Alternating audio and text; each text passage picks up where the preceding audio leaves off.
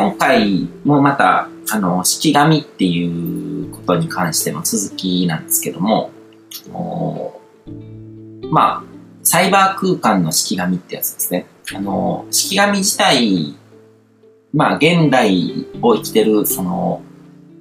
まあ、人類というか人間だったら大体こう使ってるんですよね。何かしらこうテクノロジーっていう形で使ってるんですけども、その中でも、えっと、僕が、その、得意というかなんかこう、ものすごくこう、他の人よりも高いレベルで使いこなしてる式紙っていうものについていろいろとお話をしていこうと思うんですけども、えっ、と、まあそもそも、式紙っていうのが、あのー、どういうものかっていうと、まあ、その昔のその陰陽師とかそういう人たちが使ってたっていう、そういう、まあ物語とかであるわけですね。うん、で、それは、要はその、何らかのこう命令を与えられたロボットのようなものっていう感じだと思うんですね。うん、だから、何か、こう、まあ紙で作った折り紙だったりとか、こう、なんか動物の形をしたものとか、そういうものとかに、まあお札とかそういうもののイメージだと思うんですけど、そういうものに命、命令を与えて命を吹き込んで、で、何かしらこう自分の命令に従わせる、命令通りに働かせるっていうものだと思うんですけども、そういうこう機械っていうのも、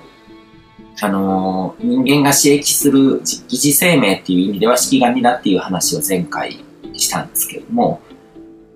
うん。だから、その、まあ自動車であったりとか、エアコンとか、まあ、その式紙っていうふうにこう、見にくいところはありますけど、まあ日本人って特にでも、そういう何にでも、あの、擬人化して、あの、命を与えるというか、こう、神様を見たりとか、そういう感覚に、あの、長けてるので、まあわかる人はわかると思うんですけども、例えば、その、そこにちらっと映ってるあの、ギターとかにしても、式紙と言えないこともないわけですね。自分の人間だけでは出せない音とかを出せる。で、ギターを使うことによって、自分だけでは表現できないようなことができる。こういう道具とか機械とかそういうものが、あの、式紙っていう風に見出すことができると思うんですけども。で、今はそのコンピューターっていうものができて、その思考もできるロボットですね。物物を考えることもできる。計算したりとかそういうこともできる。で、人工知能とかが入ってくると、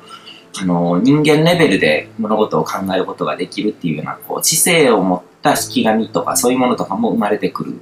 と思うんですね。で、この辺までが、まあ、前回の話だったわけですけども、あのまあ、現代を生きる人たちは、基本みんなテクノロジーっていう形で式紙を使ってるんですね。何らかの形で。で、人間っていうのはそうやってこう道具とか機械とかを使う生き物で、本来的にそうやってこう自分以外のものに何か仕事をさせたりとか、そういうことができる存在なんですね。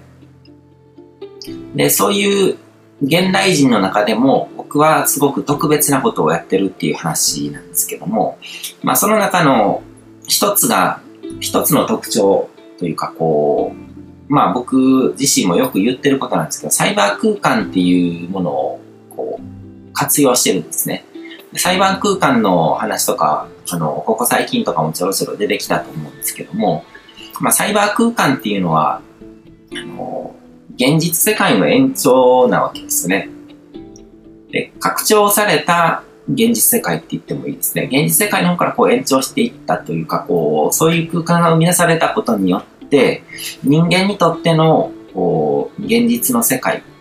人生で経験する、こう、日常で、現実として経験するような空間が広がったっていうふうに考えるといいと思うんですけども、まあ、例えば、動物とかって、あの、ほぼ物理空間のみに臨場感を持って生きてるわけですよね。思考とかが人間ほども高度な思考ができない。物事を考えたりとかっていうのしてるのかもしれないけども、まあでも、あの人間みたいにこう抽象思考はできないっていうことは言えると思うんですね。うん、人間のこう前頭前野ですよね。こう、あの理性を獲得して、そこでこう言葉っていうものを生み出して、で言葉によって、言葉っていうのはまあラベリングみたいなものなんですけども、それによって抽象度の階段を登ることができて、どんどんどんどんこう抽象概念っていうものをこう使って、頭の中にその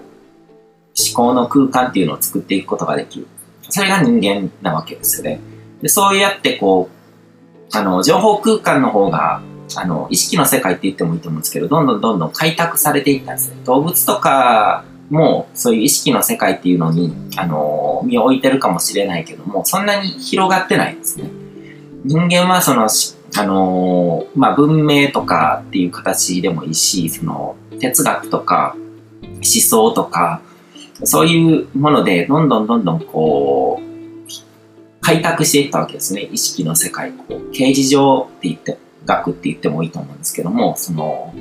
現実の世界に、物理空間には存在しないけども、概念によってこう、組み立てられた宇宙、言語宇宙って言ってもいいと思うんですけども、そういうものがこう、開拓されていったわけですね。で、そこが広がったことによって、現実空間以外に、その、抽象空間、の、言語空間とか情報空間とか、まあ、人間だけが意識の中とか思考の中で、情報空間にも、こう、臨場感を持つことができるようになった。だから、えっ、ー、と、まあ動物とかって悩み事とかってないわけですよね。人間だけがこういろいろ悩み事に捕まったりとかするんですけども、それは悩み事に捕まってるってことは、その悩み事の臨場、あの、空間に臨場感を持ってるってことですね。意識の中に。だから、悩み事にこう、捕まってる人っていうのは、こう、気が気じゃなかったりとか、なんかこう、挨拶しても、あの、心がそこにないみたいな感じの返事になったりするわけですね。心がそこにないっていうのは、まさに、その、現実空間とは別のところに臨場感がいってるっていうことですよね。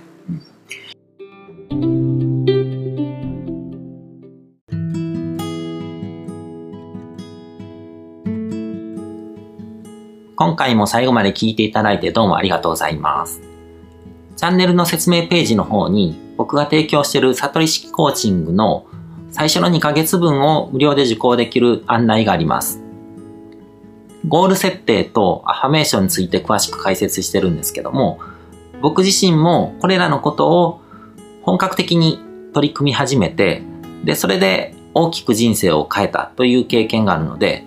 あの、まだ受講したことがない方であったりとか、このタイミングでピンとくる方はぜひ登録して体験してみてください。また、僕がどんな人間なのかを簡単に知ってもらえる2分ほどで読める会員プロフィールのリンクも貼ってます。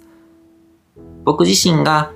インターネットを通じた出会いによって自分の人生を大きく変えたので、この出会いがあなたの人生を変える良いものになることを願ってます。